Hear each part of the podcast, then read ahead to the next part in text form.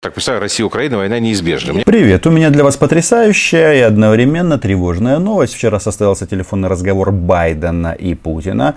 Первый после вступления в должность нового хозяина Белого дома. И о чем они говорили, соответственно, сообщили пресс-служба как Кремля, так и Белого дома. И получается, что наша прекрасная страна в взаимоотношениях США-Россия занимает почетное второе место. Дмитрий Сергеевич Цымбалюк, Роман, агентство «Униан». А, по итогам этого разговора э, Кремль написал о внутриукраинском конфликте Белый дом о российской агрессии. Какая терминология использовалась э, во время переговоров и что, собственно, договорились сделать по украинскому вопросу? Э, использованные фразы именно отражают позицию сторон и, конечно, разница в изложении говорит о серьезных разногласиях на этот счет. Эм, э, но главное, что имеется готовность продолжать диалог для обсуждения этих разногласий. А говорили президенты о том, чтобы э, возобновить формат, э, ну, то, что было Курт Волкер и Владислав Сурков? Нет, в детали не вдавались.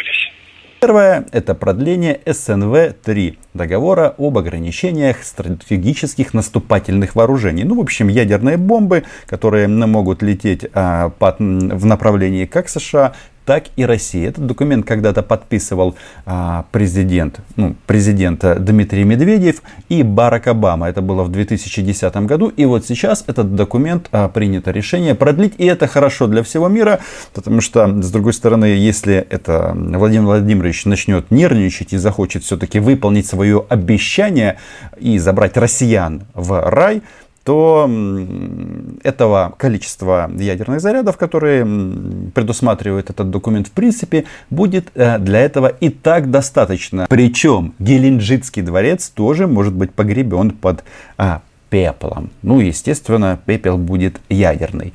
Но вот в части Украины это, по-моему, важно, потому что сливные бачки уже визжат. Они почему-то а, заранее анонсировали марш на Киев и марш на Одессу в рамках проекта «Освободить Украину от украинцев». Об этом мы сегодня поговорим. Меня зовут Роман Цымбалюк, я корреспондент украинского агентства «Униан» в Москве. И здесь мы называем вещи своими именами.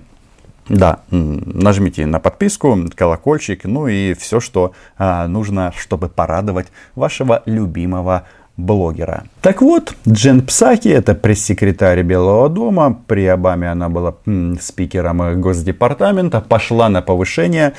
Теперь ее визави нет не Мария Захарова, а Дмитрий Сергеевич Песков. Так вот, она нам сообщила, что Байден позвонил президенту Путину во второй половине дня с намерением обсудить нашу готовность продлить СНВ-3 на 5 лет. Ну, об этом я уже сказал. А также, цитирую, подтвердить нашу решительную поддержку суверенитета Украины перед лицом продолжающейся агрессии со стороны России.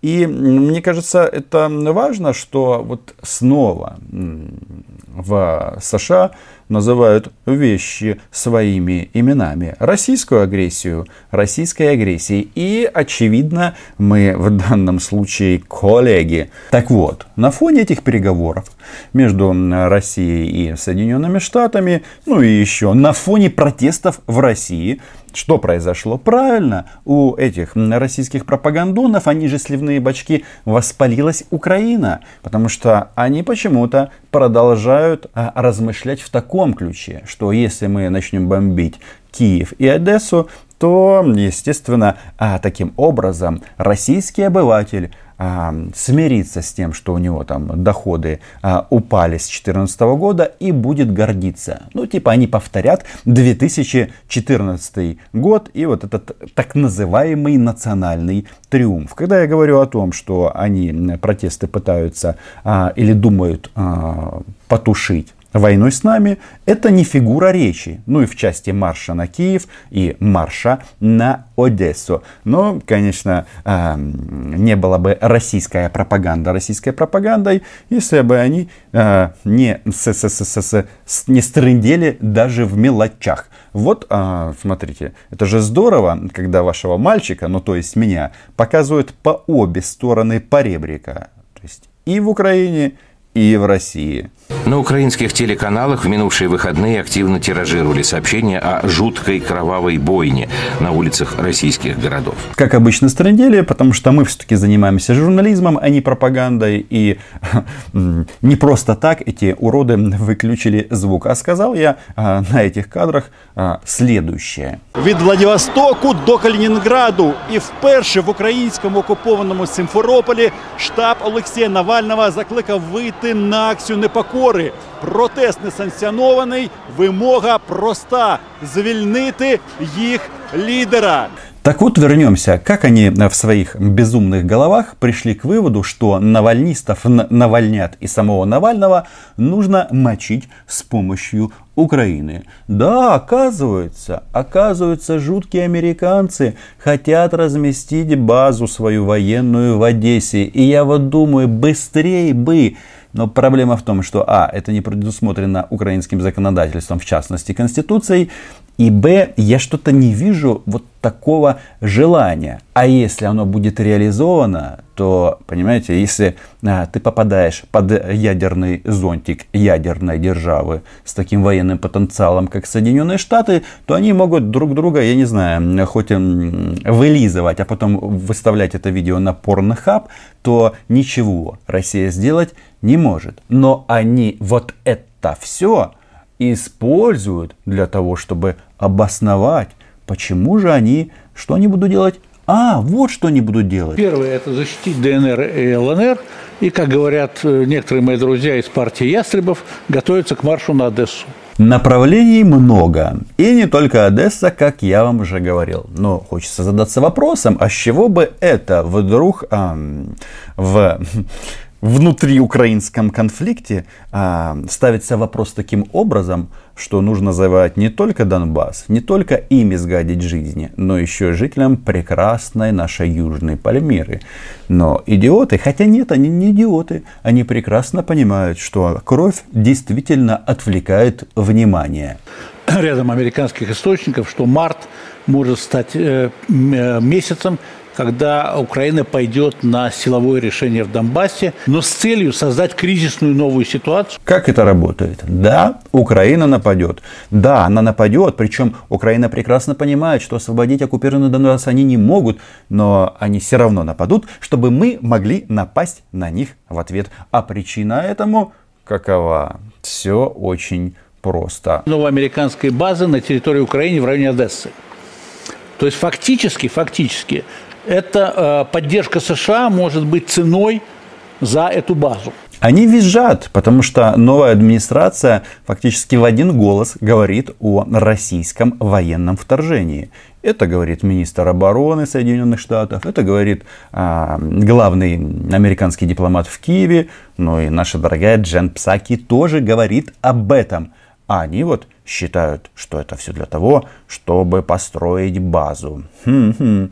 Быстрее бы, но что там американские товарищи не спешат, повторяюсь. И тогда будет складываться новая геополитическая ситуация. То есть мы должны быть готовы к тому, что весной Украина снова вернется в э, центр политики э, ну, условно говоря, и для и России. к нам в эфир вернется. Ну, к сожалению, из эфиров Украина не пропадала, но вот эта вот тема, да, что Украина станет опять центром геополитического противостояния, меня это, конечно, абсолютно не радует, потому что лучше, конечно, жить в своей стране и заниматься своими делами, детьми, домами, я не знаю, там, покупками холодильников и так далее.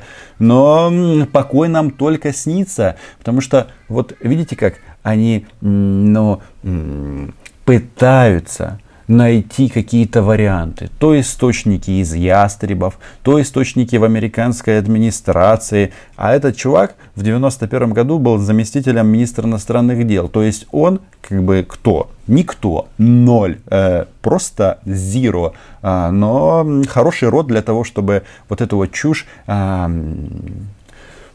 нести в массы. Главное, чтобы это про Навального меньше говорили. Красные линии. Дело в том, что Америка пока не понимает, где находятся красные линии на Черном море в этом регионе. И база в Одессе – это красные линии. Красные для кого? Для, для Америки, для России. Для России в первую очередь. Что-то я подобное уже слышал, потому что обосновывали они вторжение в Крым тоже базами НАТО. И тут нужно, конечно, использовать слова классика. Выражаясь языком одного из известных наших персонажей, нужно сказать, скучно, девочки. Ну, хоть чего-нибудь там попридумали бы еще. И что же товарищи предлагают делать в случае пересечения красных линий со стороны Соединенных Штатов? Хотя хочется сказать, какого хрена, товарищи, с паспортами, с этими, ну, с птицами, вы, в принципе, чертите какие-то линии в соседнем государстве, а? Уродцы. И вот это они испугаются сейчас переходить, потому что действительно сейчас необходимо... А, извините, я прямой вопрос задам. А что мы можем э, предпринять да, да. для того, чтобы Ничего. ну, появится Марш база? Да, мы что сделаем? Марш на Киев. Все, значит, не будет, не будет украинской государственности. Это... Как не будет? Вы же говорили, что ее уже нет. Причем с 2014 года Оказывается, Украина демонстрирует прекрасную живучесть. И то, что вы отжали, было сделано исключительно с помощью военной силы. Но а для чего это все? Для чего? Смотрите, вот протесты такими... были, были. Что сейчас нужно сделать, чтобы укрепить власть? Да раскатать Киев танками. Не получится. Получится. Это... Вот этого интеллектуала желательно посадить в первый танк, который поедет э, раскатывать Киев. Ну, может быть, что-нибудь дойдет. Э, ну, я, кстати, за это не переживаю. Но они же о чем говорят? Слушайте, они хотят протесты в России подавить захватом Киева какие-то все-таки э, странные ребята, и желания у них такие, знаете, лишь бы что-то хапнуть. Или Одессу, или Киев. Ну, смотрите, смотрите. Э, главное, чтобы у вас э, не случилось так то, что вы нам навязываете. Ведь как вы назвали недавно протестантов на улице российских городов? А, внутренние террористы. Так у вас получается внутрироссийский конфликт. Мы можем вам помочь. Станем модератором. Всегда все решается такими войнами. Что решается? Так, то есть никто ничего не скрывает. Маленькая победоносная война должна а, что там укрепить рейтинг Путина и, возможно, а, что там о Навальном забудут, он будет, э, будет гнить в тюрьме, но а в выходные дни, чтобы отпраздновать победу, Путин, Шойгу кто там, Бортников и другие силовики будут встречаться в дворце в Геленджике и играть в хоккей, а, который, а, ну, естественно, будет проходить в бункере, мало ли что. Еще где-то с 2014 года одной из стратегических задач прежней администрации Соединенных Штатов была военный, горячий военный конфликт между Украиной и Россией. То есть получается, что американские шпионы укрепились в Кремле, и именно они дали команду а, в внедрить в жизнь вот эту американскую мечту. Это они сказали а, русским, нападите на Украину, потому что нам так очень хочется. Но что эта женщина в статусе депутата Госдумы несет? А отпор жесткий военный, вот, вот этому надо будет давать, к этому надо готовиться. Но силам не России, вот. а ЛДНР. А уж как э, кто там им поможет, это вторая. А, значит... Вот такая она, российская помощь. Кто же поможет оккупационным администрациям? Ну, правильно, страна-оккупант. И опять же, этого никто не скрывает. Я вот не знаю, я вот это вот все слушаю а, и наблюдаю, изучаю вот эту складывающуюся ситуацию. У меня только один вопрос. А наш президент Владимир Александрович Зеленский в курсе о том, что ну, как бы он у нас вроде президент мира и так далее, и так далее. Я уже про увидеть мир в глазах Путина не говорю. А, у них совсем другие планы. И опять же, они о них говорят абсолютно прямо. Путин же говорил о конце украинской государственности, совершенно И верно. если было она отмечено, просто он не, не да. в столь агрессивных э, красках, Нет, как если сейчас. это- Абсолютное двоемыслие. Украина знает, что освободить Донбасс, и тем более Крым, возможности сейчас нет. И Байден нам, к сожалению, в этом не помощник. Они с Россией воевать не будут. Но вот а, отстоять то, что осталось, шансы более чем а, крутые у нас. И я в этом, собственно говоря, не сомневаюсь. Но двоемыслие их в чем заключается? Украина нападет, чтобы мы ее лишили государственности. Вы можете не придумывать вот эти вот конструкции до. Говорите сразу, будем бомбить Киев, будем бомбить Одессу, ну, ради того, чтобы, я не знаю, жизнь русского человека была веселей. М, Да. Государственность существует до тех пор, пока Россия согласна с этим. Еще один российский фашист разрешает нам жить. А, Я не уверен, конечно, что нам нужно это разрешение, но вот э, слушайте, они э, разрешают нам жить, и не только нам. У них же хитрый план. Они хотят свергнуть Байдена. И нужно, наверное, этот фрагмент передачи все-таки отправить в Белый дом. Пусть изучают, потому что вот когда Путин и Байден говорили, они же не только СНВ-3 и Украину обсуждали. Там масса вопросов. И вмешательство в выборы, и кибератаки, и э, информацию, а, которая была у американских спецслужб в части того, что россияне платили талибам за убийство американских солдат. Ну, то есть, все идет к тому, что, да, э, США э, будут или уже начали нахлобучивать э, Владимира Владимировича за Украину и не только. То есть, да, это как с Медведчуком комплексный подход. И, между прочим, пока Байден очень так уклончиво, но тем не менее он даже сказал, что а, ему не нравится Северный поток, но вопрос остается открытым. Будет ли новая администрация давить этот проект так же, как и старина Дональд Трамп? Ну, уже на пенсии. Марш на Киев может быть внутренним, то есть он может быть не извне, а изнутри организован. Это вполне американская технология. Черт, опять они облажались, опять заврались. Но вы же говорили, что американцы и так все контролируют. Зачем им марш на Киев, если они уже в Киеве? Эй, куку! Если Конечно, вот эти вот, красная линия будет пройдена, то можно организовать и марш на Вашингтон. Разговоры Это не проблема. Как вы понимаете, попытку номер два свергнуть Байдена должен со- со- совершить Трамп, потому что ему а, так приказали в Кремле. Ну и в результате Украину они должны получить на блюдечке и с голубой каемочкой. Ну, мне хочется им показать средний палец, и я это мысленно делаю, потому как а, разговоры, вот эти вот сопли их, вот эти вот эмоции, желания, они понятны, но шансов и возможностей у России такой нет.